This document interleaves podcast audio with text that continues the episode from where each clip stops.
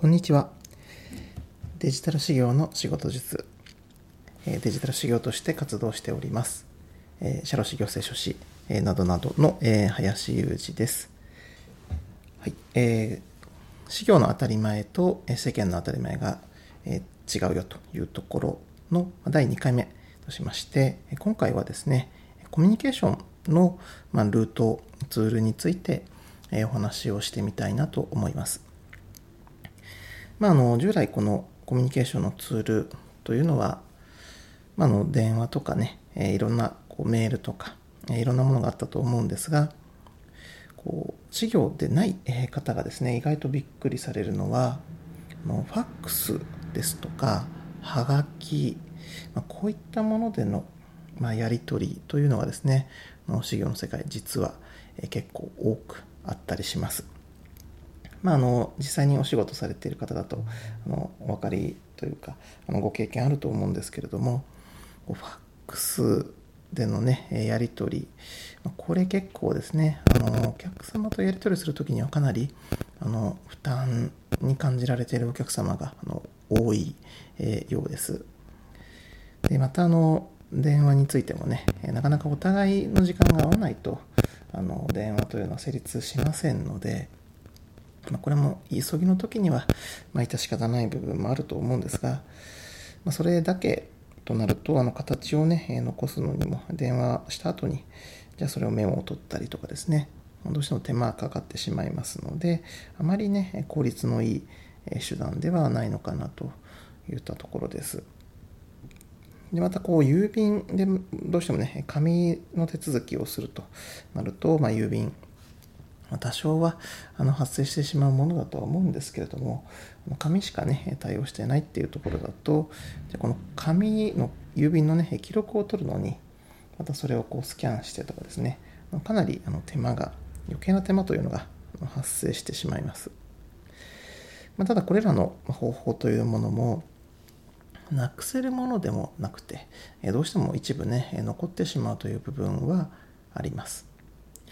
例えば行政とのやり取り、まあ、なぜかですね、このファックスというのは、ちょっとこう特別なようで、こう急ぎのね、書類なんかメールで送ってしまいたいなと思うんですけれども、行政の窓口はなぜかですね、このファックスだと、ちゃんと、あの、実際にね、窓口で提出したのと同じように扱ってくれるなんていうことがあったりして、ファックスでね、提出するように求められたりとか、いうことがあります。ま、そこでこのファックスについては、まあ、あのインターネットファックスですね。それを使うと非常にあの便利です。このインターネットファックスというのは、こうファックスの、ま、受信、例えば受信であれば、あ、いろんな仕組みあると思うんですけれども、あのメールで、えー、ファックスが受信されるといったようなものがあったりします。そうするとこうメールの添付ファイルとしてファックスがやってきますので、本当メールをやり取りしているのと同じような感覚です。また、ファックスを送るときも、メールに添付すると、まあ、それがね、ファックスとして相手先に送信されるというような仕組みがありますので、まあ、こういったものを使うと、ファックスのやり取りを残しながら、ファックスのやり取りやろうと思えばできるんだけれども、まあ、実質的にはほぼメールとしてね、扱ってしまうようなことが可能で、結構効率としてはあの上がるのかなというところです。また、まあ、電話についてもですね、あのまあ、どうしてもあの発生する部分はあるとはいえ、まあ、なるべくね、少なくしていきたいところ、でまた効率もね、上げていきたいところだと思うんですが、まあ、電話については、こう、代わりにですね、受けてくれるようなサービスというのがあったりします。ですので、そういったサービスをま使うとですね、ま自分自身またはそのスタッフが電話に、え鳴った電話にいきなり出なくてもですね、まあ、まずはその、えー、そういったサービスを使うと、電話をですね、受けてくれて、で、えー、メールなどでメッセージとして、こんな内容の電話がありましたというのをですね、も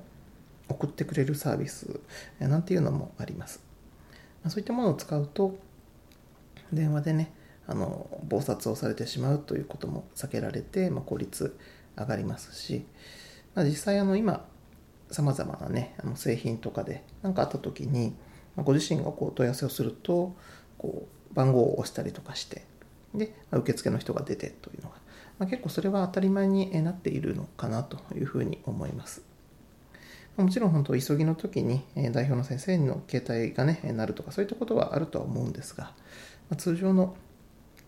営業電話がかかってきたりとかいうこともありますので、まあ、まずその電話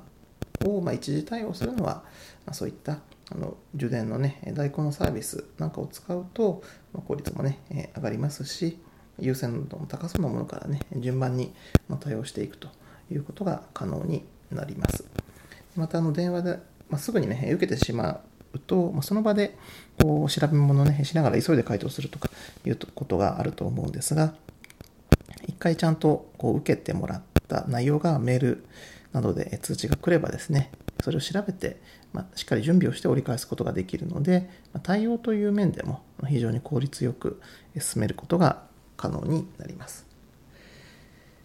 また、あとは郵便の部分ですね。郵便の部分も、できればこれはね、減らしていきたいところ。ま、夏井の書類なんかはどうしても郵便でね、回収すること多いと思うんですが、まあ、あの最大限、効率をね、え上げようと思ったら、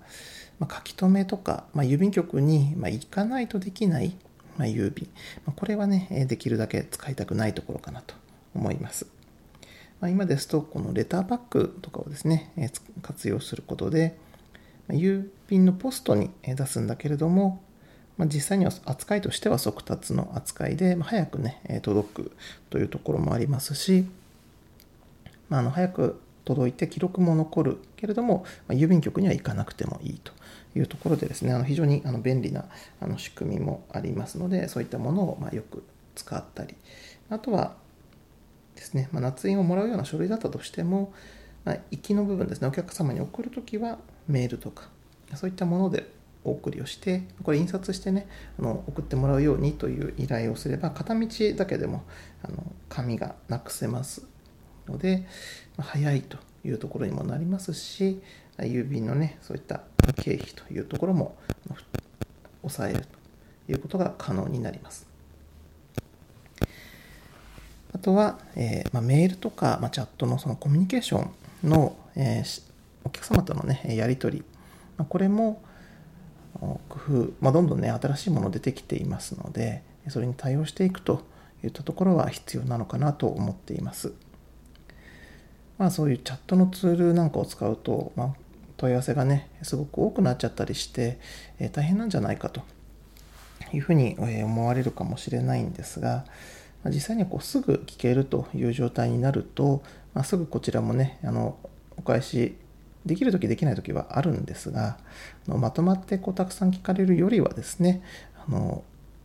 ことがこじれたりする前に、まあ、簡単にね連絡が取り合える関係というのは基本的にはやっぱりメリットの方があの大きいことになりますでまたあのメールとかですとなかなかねやり取りが重なってくると見づらかったりもしますがチャットのツールなんかはあのやり取りもね非常にお客様ごととかに、えー、綺麗にねまとまるので、えー、後から見返す時にもあの便利です。ま、あのチャットワークとかそれ以外にも Slack、あとは、まあ、Facebook のメッセンジャーとか LINE とか様々なね、やり取りをするツールというのがあると思うんですが、これも一長一短ありますけれども、なかなかね、一つに絞るということは難しいのかなと思います。お客様の方で指定がね、あったりするというところなので、どういったツールにもね、あの対応していけるのがベストかなとは思います。まあ、あのツールがね、複数になってくると、まあ、見るのもね、ちょっと大変かもしれないんですが、まあ、これもね、慣れなのかなというところです。えー、電話だったりすると、まあ、その時間ね、自分自身が拘束されてしまったりしますが、そのチャットなんかですと、スタッフとね、その先生と、両方あのチャットのメンバーに入れてもらうことで、まあ、自分自身は基本的にはその直接回答しなきゃいけないようなことでない限りは見てるだけといった形でもあの十分ねあのやり取り進みますしその、まあ、見てもらえていて何、まあ、かの時にねあのすぐ声かけたりすればあの対応もねあの十分にできますのでまあ、そういった部分をうまくね、使っていくことで効率よく仕事というのは進められるんではないかなと思います。はいまあ、あとはですね、ズームとかね、あのテレビ会議の仕組みはこのコロナ禍で皆さんね、使うようになってきたかと思うんですけれども、まあ、常にやはり新しいものというのがどんどんできてきますので、え新しいコミュニケーションツール、ま積極的にね、あのどんどん活用するというところ、またあのファックスとか、え電話ですとか、そういった古い、え仕組みについても、まあ、今はそれをうまくね、あの活用、効率よく活用するようなあのシステムなんかが出ていたりもしますので、そういったものを探してね、あのうまくご利用いただくということになると、まあ、古い仕組みもうまく利用して、新しい仕組みにも積極的にね、取り込んでいるということで、まあ、あのお客様との効率も上がりますし、それによってあの選んでいただけるというきっかけにもなったりします。実際になかなかこうメールじゃないと連絡がつかない先生とか、で、まあ、レスポンスがね、良くないので、えちょっと変える検討をしているとか、そういったお声があって、あのうちにね、あのいらっしゃるお客様なんかもありますので、さまざ、まなツールをうまく活用して、え効率よくね、やり取りができるというところは、あのそれだけで、やはり一つのね、強みになるのかなと思いますので、あのいろんなツール探してみるのもいいかなというふうに思っております。はいえー、本日はえコミュニケーションのツールについて、事業の当たり前と世間の当たり前、えちょっとね、え違う部分というところをえお話しさせていただきました。えまたえ次回え別のね、話題についてお話をしたいと思います。ご清聴ありがとうございました。